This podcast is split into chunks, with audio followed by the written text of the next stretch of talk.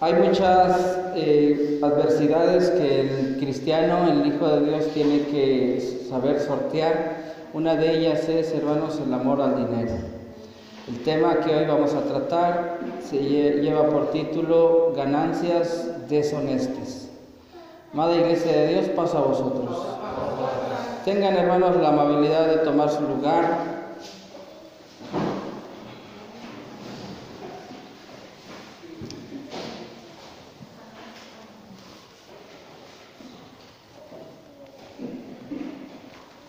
Abramos nuestras sagradas escrituras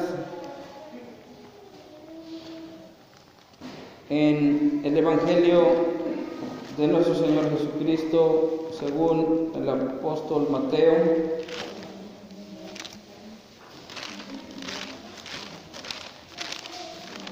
Capítulo 13, versículo 22.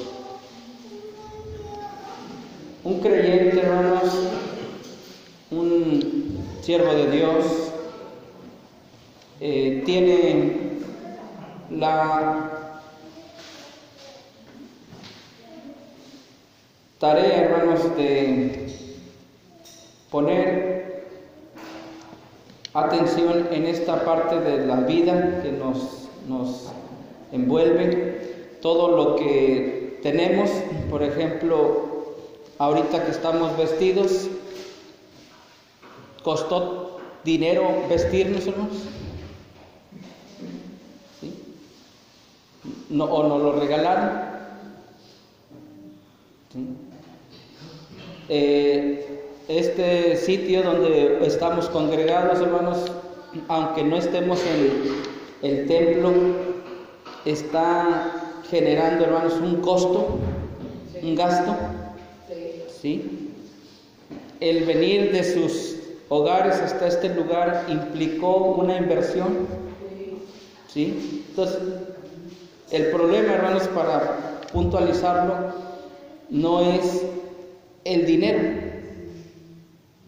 sino como les introducía, es la amonestación a el amor al dinero, que es lo que eh, está venciendo a muchos creyentes, incluso ministerio de la Iglesia de Dios se está eh, contaminando con estas circunstancias y tendremos entonces que recurrir a las cuestiones, a las enseñanzas de Cristo. Vamos a ver Mateo capítulo 13, versículo 22. Dice a la letra, y el que fue sembrado en espinas, este es el que oye la palabra, pero el afán de este siglo, y nos detenemos ahí, ¿cuál es el afán de este siglo, hermanos? Bueno, él hablaba en aquel entonces, ya había esa eh, búsqueda de la riqueza, del querer tener.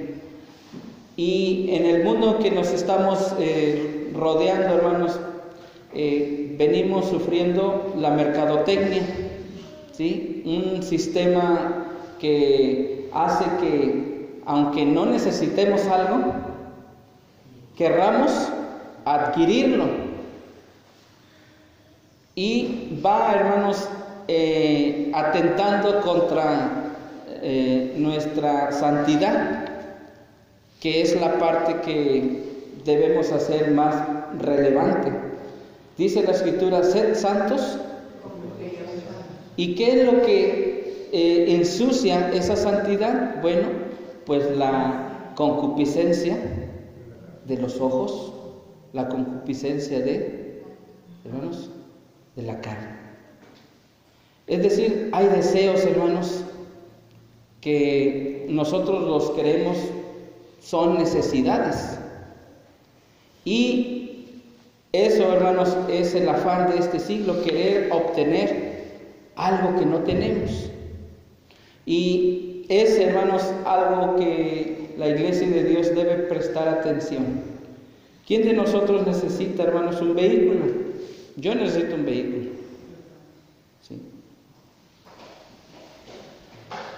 ¿Quién necesita, hermanos, una computadora? Yo necesito una computadora. ¿Quién necesita, hermanos,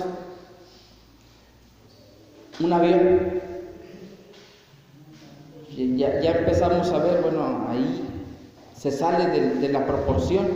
Pero como no tengo un avión, bueno, pues, este, pues pago un boleto, ¿verdad? Vamos viendo, hermanos, que hay cosas que, que se pueden adquirir, otras no. Aquí el punto, hermanos, es tratar el punto del el afán. ¿Cuál, ¿Cuál es el afán de este siglo?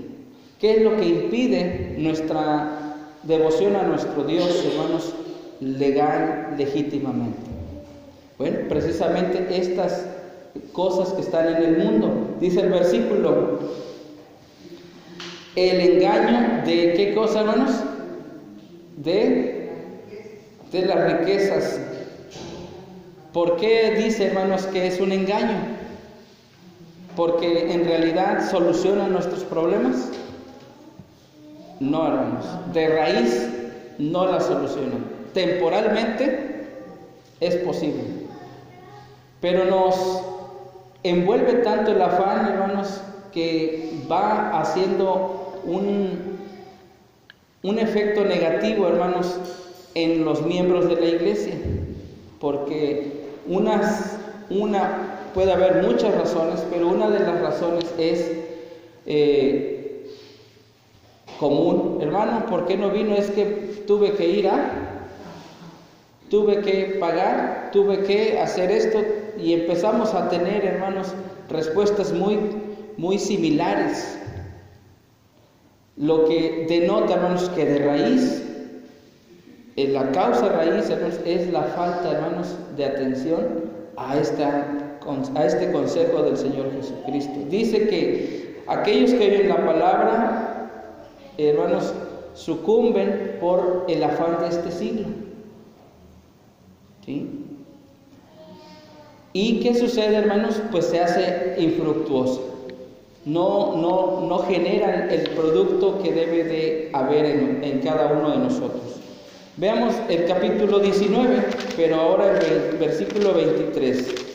Ustedes me dirán con toda este, certeza Hermano, pero eso es para los ricos. Nosotros no somos ricos, somos pobres. A ver, hermanos, ¿ustedes creen que el Evangelio, hermanos, se hizo para todas las clases sociales? ¿O nada más para los pobres? Para todas las clases sociales. ¿Sí? Nosotros, hermanos, ¿qué, qué, eh, ¿en qué clase social nos podemos sentir, hermanos? ¿Alta? media o baja, según el mundo. Pero según Dios, hermanos, somos ricos. ¿Estamos de acuerdo, hermanos? ¿Quién se siente rico según Dios? ¿Quién siente, hermanos, que puede tener necesidad de cosas materiales? Bueno, pues dice la escritura, hermanos, en el versículo 23, entonces Jesús dijo a sus discípulos, de cierto os digo que un rico difícilmente entrará en el reino de los cielos. Ustedes como, miembros de la iglesia, hermanos, eh, están constantemente acechados por el afán de este siglo. Ese es el trabajo del enemigo de nuestras almas. Hacernos, hermanos, sentir insatisfechos, y utiliza, hermanos, la envidia. ¿Estamos de acuerdo? Que hay sensaciones, sentimientos de querer obtener algo que otro tiene. Y sobre todo en las cuestiones materiales. Bueno, hermanos, el rico, eh, eso es lo que piensa comúnmente eh, en sus clubes sociales son para presumir sus adquisiciones, sus ganancias. Usted y yo dirá, pues, hermano, nosotros ese tema realmente no nos, no nos este, es necesario porque nosotros no andamos, más, andamos al día. ¿sí? Así nos, nos este, eh, vemos que nosotros estamos al día. Pero pregunto, hermanos, cuando se dice que estamos al día, estamos en búsqueda de del dinero. Entonces, hermanos, entendemos que ni el rico se escapa, ni el pobre, porque ambos buscan lo mismo. Ambos buscan, hermanos, lo mismo. Pero nos creemos, hermanos, en, esa eh, idea del mundo que ahora, hermanos, utilizan, no ahora, siempre han utilizado herramientas este, eh, contables para poder atrapar a los consumidores. Una de esas, hermanos, es precisamente el aguinaldo. porque si todos sabemos del aguinaldo, en Estados Unidos no es el aguinaldo, pero en, México y en Estados Unidos tenemos lo que le llaman la devolución de impuestos. Allá, ¿cómo se le llama, hermano? El income tax, el, reembolso. ¿sí? ¿Qué es lo que está eh, haciendo el, el gobierno, hermanos? Es entregarte un dinero, pero ese dinero, hermanos, con toda la mercadotecnia hacen lo que le llaman en México el buen fin y en Estados Unidos el viernes negro, que son eh, utensilios, herramientas para volver a atrapar a los consumidores. De entre de todos ellos, estamos nosotros como iglesia de Dios, que quisiéramos a, a veces estar también formados para adquirir algo en oferta. Pero no hay que ir hasta Estados Unidos, que a veces eso es algo que las compras, ¿verdad? Aquí en nuestro país hay empresas como FAMSA, Electra, ya les estoy haciendo hasta comercial. Pero ¿qué es lo que han hecho, hermanos? Darte un crédito. Los bancos te dan dinero, te llaman, oye, te llegó una tarjeta, te aumentaron el crédito. Entonces nos obligan, hermanos, ah, vemos la oportunidad y decimos, la acepto. Y eso, hermanos, a la postre nos trae pues ese endeudamiento. Y como estamos endeudados, ¿sabe qué, hermano ministro, hermano pastor, hermano? No voy a ir al templo esta ocasión porque es que tengo que pagar. Es que debo. Es que no me alcanza.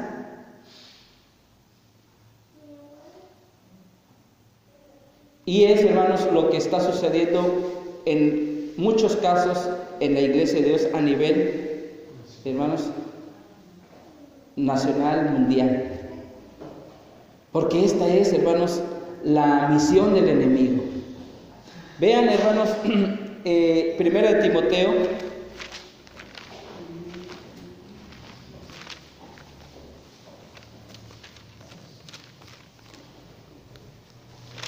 Capítulo 6. Bueno, hermanos, gracias a Dios tenemos un empleo, mm, tenemos una casa, tenemos un vehículo, tenemos lo necesario, pero ¿qué sucede, hermanos? Que este, este afán del siglo, este afán de la vida actual, dice así, vean, porque los que quieren, ¿qué cosa, hermanos? Enriquecerse, ¿qué sucede, hermanos? Caen en tentación. Es decir, quiero una tarjeta de crédito, quiero un ser parte de una membresía de gente. Quiero ser parte de los ricos. ¿Y qué hacemos, hermanos? Algunos hasta compramos o, vemos la oportunidad de entrar a sorteos.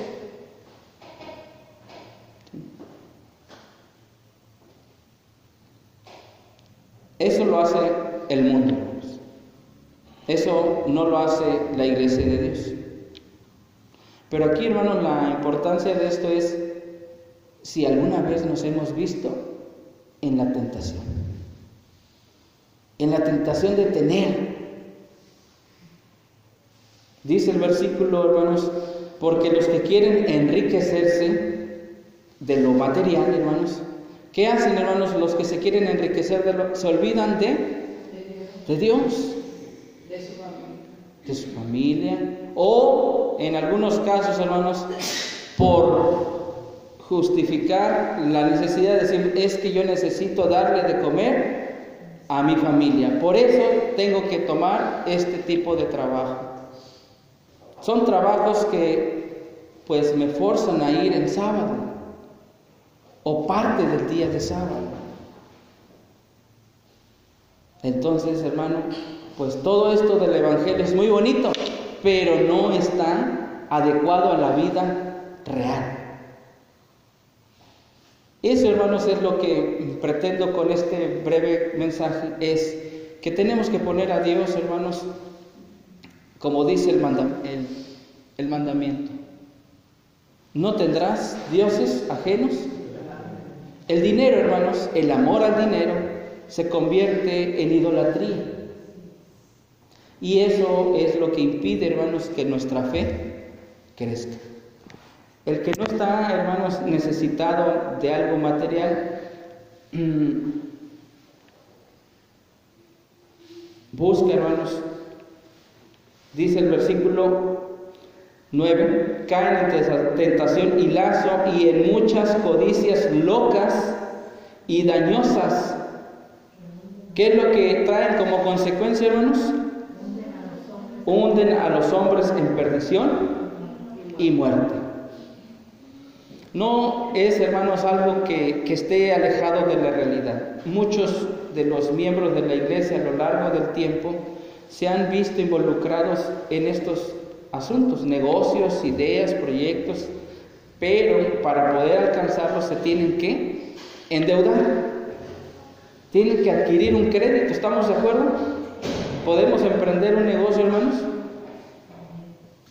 Es, hermanos, una necesidad, una situación que eh, sucede, hermanos, muy común.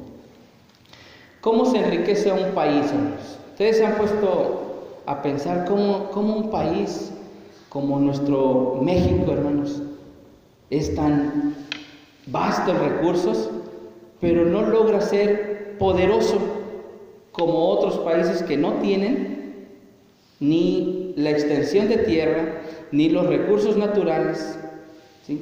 Voy a citar un ejemplo, hermanos. Japón, como en dimensiones, hermanos, ¿a qué estado de la República se parecería? ¿A quién? A la Ciudad de México, hablando en dimensión de territorio. La Ciudad de México es pequeña.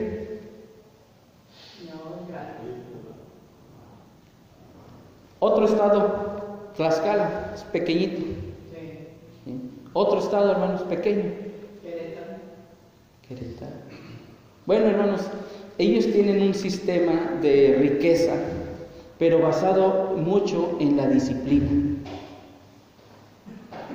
Y, algo más que quiero añadir, hermanos, ¿Ustedes saben lo que es el Yakult? Ese, eh, esa empresa, si alguien me, ayuda a buscar de dónde es esa empresa, ¿es mexicana? ¿No? ¿Es extranjera? Bueno, el presidente de Yakult en México, en alguna ocasión, hermanos, eh, le preguntaron cómo veía a nuestro país. ¿Por qué no crecía? ¿Por qué no era próspero si tenía tantos recursos, mares, selva? ¿Qué más tenemos en nuestro país, hermanos? Desierto. Tenemos industria de todo esto, montañas, Veracruz, en fin, tantos países este, tener a Veracruz de perdido.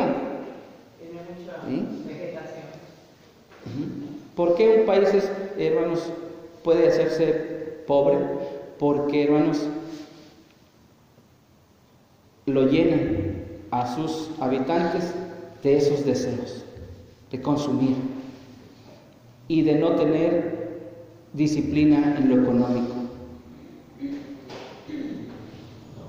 Nosotros como iglesia, hermanos, podemos seguir siendo pobres, este, hablando materialmente, pero eso no quiere decir, hermanos, que tengamos que ser infieles con Dios. Tiene que haber una buena administración. ¿Qué es lo que hace el mundo, hermanos? Quiere ponernos en nuestra mente que debemos buscar. Bueno, este hombre de Yacul, México, una de las cosas, hermanos, que mencionó es que lo que pasa es que los mexicanos están acostumbrados a, a pedir. La forma de adoración para ellos no es llegar ante sus dioses y pedir. La forma en que él le dijo a este reportero, nosotros, en lugar de ir a pedirle a, nuestro Dios, lo que hacemos es ofrecer, es darle. Y hay una, hermanos, una cosa que, que debemos pensar. La iglesia de Dios es para los pobres nada más. Decíamos, es para todas las clases sociales. ¿Qué aprendemos, por ejemplo, de Abraham? ¿Abraham era pobre o era rico? Era rico, ¿sí? Una de las cosas que hizo el padre Abraham es entregar todos los diezmos de aquel botín, ¿sí? Al sacerdote. Dice la escritura, este, probadme en esto, y si no, os abriré, ¿qué cosa? Entonces, el diezmo, hermanos, si usted quiere ser, eh, eh, progresar en lo económico, entonces hermanos, sí tenemos que hacerle caso no al hombre empresario de Yacul, México, a la palabra de Dios. Hay que traer los diezmos al, al pueblo. Y habrá, dice, alimento en mi casa, dice, dice el Señor. Es decir, nuestro Dios va a traer ese alimento y lo va a repartir a todos, hermanos. No va a haber necesidad de que dejemos eh, nuestras congregaciones para ir a buscar el alimento. No hay necesidad, hermanos, de entrar en ese afán de este mundo, de quererse enriquecer y caer en tentaciones, en lazo y en muchas cosas dañosas, locas, dice el verso. Es, hermanos, esto lo que podemos tomar en consideración de la palabra de Vean el verso 10, porque el amor del dinero, que es el verso que yo les introducía, es la raíz de todos los males. Eso le puede suceder al pobre, al de clase media y al de clase alta. Hace unos días falleció eh, un hombre muy rico en nuestro país, dueño de un equipo de fútbol, dueño de una empresa de alimentos o suplementos, este, ¿cómo le llaman ellos? Alimenticios. ¿A quién me refiero? ¿Ustedes lo conocían? Jorge Vergara, porque era el presidente de, de este equipo tan popular del Guadalajara. Se afanó, se afanó en querer hacer producir su dinero, compró una empresa, compró otra empresa, pero hermanos, ¿el dinero le fue suficiente para comprar su salud? No. Asimismo, les hago a ustedes esta mención importante, hablen con sus esposos, hablen con sus hijos, hablen con sus padres, hablen consigo mismos. ¿Por qué tenemos que dejar nuestra congregación por alcanzar, hermanos, un poquito más de dinero? Hablen, hermanos, si es posible, dice la escritura, con sus patrones. Díganles lo que son. Háganles saber que son miembros de la iglesia de Dios, son hijos de Dios. Díganles que no pueden estar jugando con fuego. Porque dice así la escritura, horrenda cosa es caer. ¿Y sobre quién va a venir, hermanos, esta consecuencia? Sobre los que saben. Porque el que no sabe, hermanos, dice la escritura, que nuestro Dios, dice, ignorará esos tiempos, ¿verdad? De la ignorancia. Pero ustedes y yo, hermanos, ya no estamos en esa calidad para justificar eh, estas condiciones en las que se está manejando la iglesia en nuestros tiempos. El cual codiciaron algunos, es, decir, el dinero. Vamos a ver, ¿quién codició? Un ejemplo que, que se le venga a la mente. ¿Quién codició y que ese dinero ni lo disfrutó?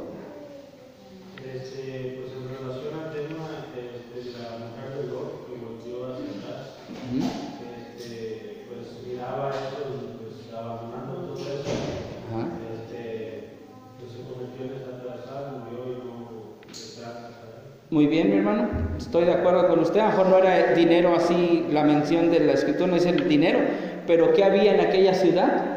Prosperidad. Decía la escritura que Lot escogió aquellas tierras porque eran fértiles, porque eran producían, ¿verdad? Entonces quiere decir que había progreso económico. ¿Alguien más, mi hermano Matías? ¿Quiénes sucumbieron ante esta situación? El ayudante de Job. El ayudante de Job. Ah, Jesse. Jesse. El, el siervo de, de Eliseo. De Jesse.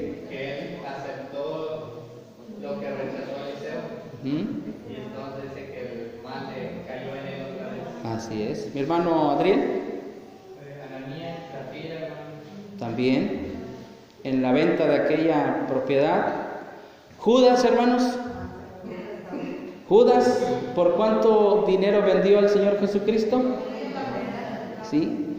Entonces, esas, hermanos, en, en conclusión, ya vamos a ir cerrando, son ganancias, hermanos.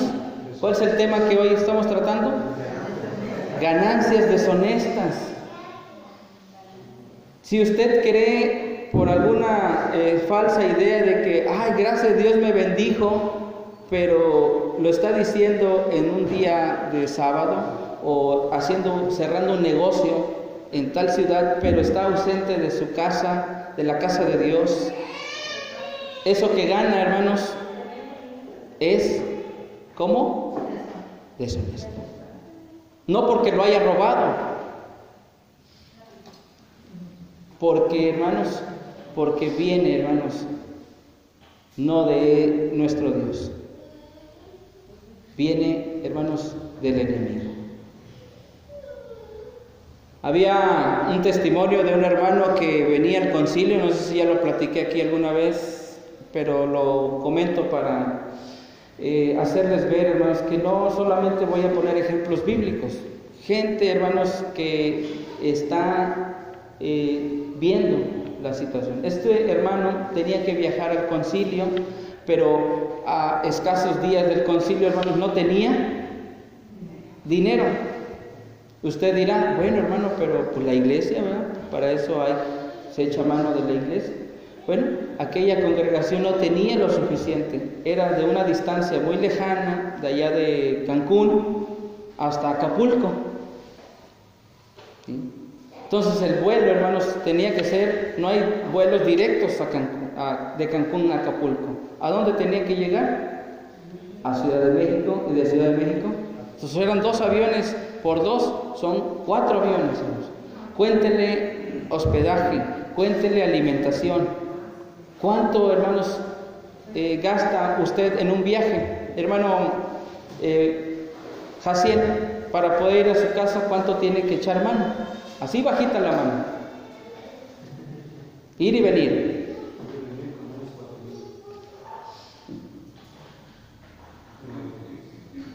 Y en autobús.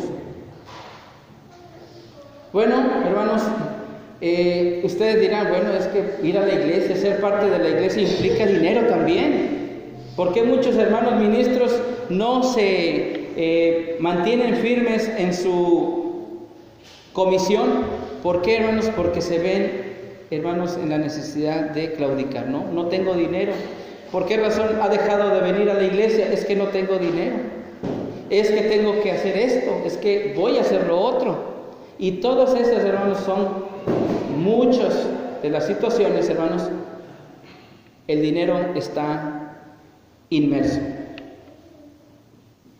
Lo que hizo este hermano fue, le dijo a su esposa, este, ten confianza, Dios proveerá, como un buen ministro, como un buen pastor, eh, toma, hermanos, esa actitud.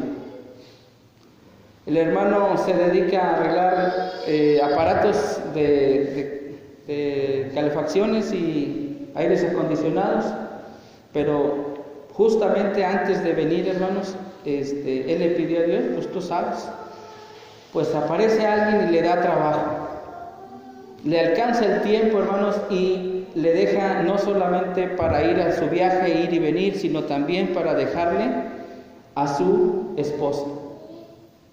Emprende el viaje, estando en, en el aeropuerto, hay una persona que, que lo escucha hablar de esta situación que les estoy diciendo. Entonces acerca y le dice, le da una tarjeta, le dijo, yo te puedo dar trabajo, pero necesito que te vayas a mis hoteles. ¿Dónde son sus hoteles? Allá en Acapulco. Y vas a tener trabajo no solo por semanas, dos, tres años, tienes seguro el trabajo. Entonces empezó a sorprender, empezó a ver como que una sorpresa, es decir, lo que dice la escritura, una tentación. Usted y yo dirá, ¡ah, qué bendición! Alabado sea el Señor, me está dando un trabajo. Quizás nosotros a veces nos sorprendemos, hermanos, porque ah, ya tengo trabajo, me salió esto, pero ¿qué resulta, hermanos? ¿Saben qué? No voy a poder ir el sábado a la iglesia. ¿O sabe qué, hermano? Me tengo que retirar.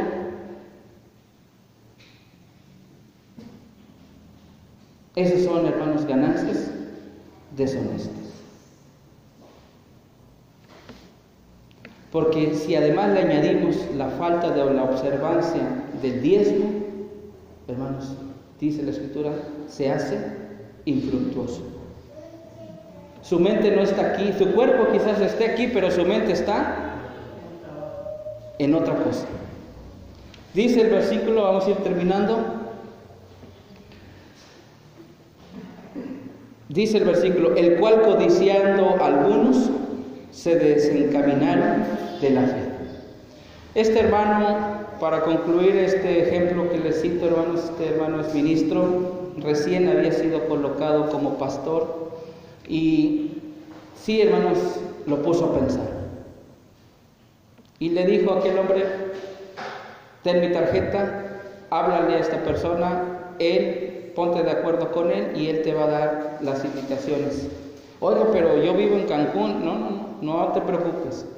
Allá en mis hoteles yo te voy a dar alojamiento para ti, para tu esposa, para tus hijos y haz lo que tengas que hacer para cambiarte, para moverte. Es decir, le estaba dando todo. ¿Quién de ustedes diría, ah, pero había una cosa este, que no contaba esta persona. Él tenía que ir al concilio. Le decía, pero tienes que marcar pronto, tienes que hacer. Pues estando, hermanos, allá, lo meditó, lo pensó, y lo que hizo este hermano fue, hermanos, eh, responderle. Pero aquel hombre, oye, te estoy ofreciendo algo que no tenías. Estoy dando, ¿cuál es el problema? Lo que no contaba el enemigo, hermanos, era que este varón tenía bien firme su fe. No, no se desencaminó. No dijo, pues aunque sea un año, ¿qué tiene? O dos. No. Él meditó y dijo, acabo de ser nombrado pastor. Acabo de, de tener y de tomar la responsabilidad de Dios. Fíjese, el enemigo, hermanos, nos ponía, hermanos, algo para hacer caer. ¿Cuántos de ustedes se han visto en una situación semejante? ¿Cuántos de nosotros, hermanos, hemos sucumbido y decir, bueno, pues ignoramos que a quien servimos es a Dios? Pensamos, no, pues si el hermano falta, el pastor falta, el miembro del ministerio falta, pues yo también falto. Es alcanza, hermanos, para justificarnos. El que alguien haga algo mal, incorrecto, indebido, ¿nos da permiso para hacer también lo indebido, lo incorrecto? No. Sí, como humanos que somos, sí entiendo, hermanos, que nos desanima. Sí entiendo que nos desalienta. Sí entiendo, hermanos, que nos haga pensar, está de más. Pero como humanos. Pero como aquellos que fueron investidos por el Espíritu de Dios, a quienes se les colocó las manos para recibir el poder, hermanos, no es así. Y yo quiero que ustedes y yo seamos de esos. Sí, hermanos, estamos en un mundo globalizado, consumista, que lo que está queriendo es que todo mundo, hermanos, caiga en las garras de Satanás. Pero nosotros, hermanos, tenemos que sacar, hermanos, eh, esa fe. Vamos a finalizar con eh, Tito, otro elemento de la fe.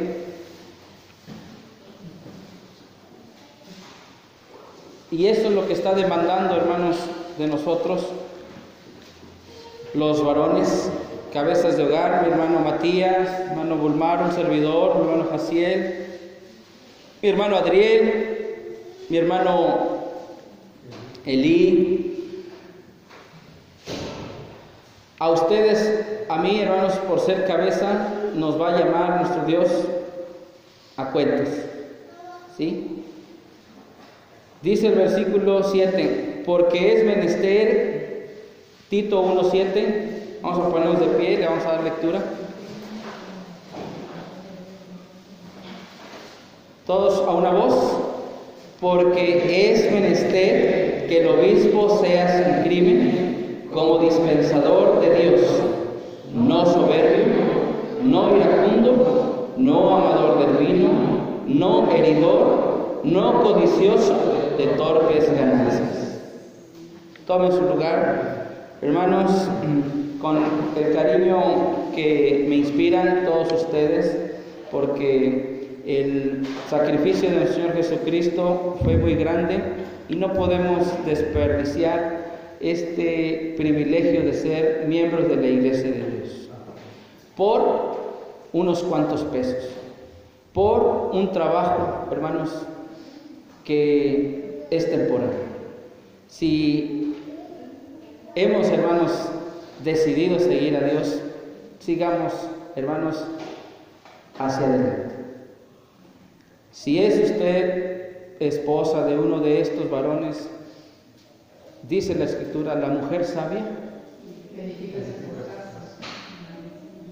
no le pida al marido, este, ahora quiero esto, quiero aquello, vamos a ir a esta parte, vamos a ir a lo otro, me debes esto, me lo prometiste, en fin, empezar hermanos a ser parte del problema, en lugar de ser parte. No me refiero tampoco, hermanos, a que haga desobligado a su pareja, a su marido. No le exija, no, no le puedo exigir porque, pues, porque primero está Dios. No. La escritura, hermanos, y para eso quiero hacer la aclaración final. Hermanos, el varón tiene que eh, asumir parte de su responsabilidad. Una de ellas, hermanos, es precisamente guardar el día de reposo, guardar el diezmo como punto de fe, hermanos, como testimonio de nuestro Señor Jesucristo, como dispensador de Dios, Y hermanos, nuestras mujeres tienen que ser semejantes a nosotros. Ellas no se paran aquí, pero ellas, hermanos, hacen milagros con el dinero. Vamos, vamos a ponernos de pie y vamos a darnos una sonrisa y vamos a decir no a las ganancias deshonestas. Todos juntos, no a las ganancias deshonestas. Paso a vosotros. Hermoso mensaje que nos hermano Jesús nos trae.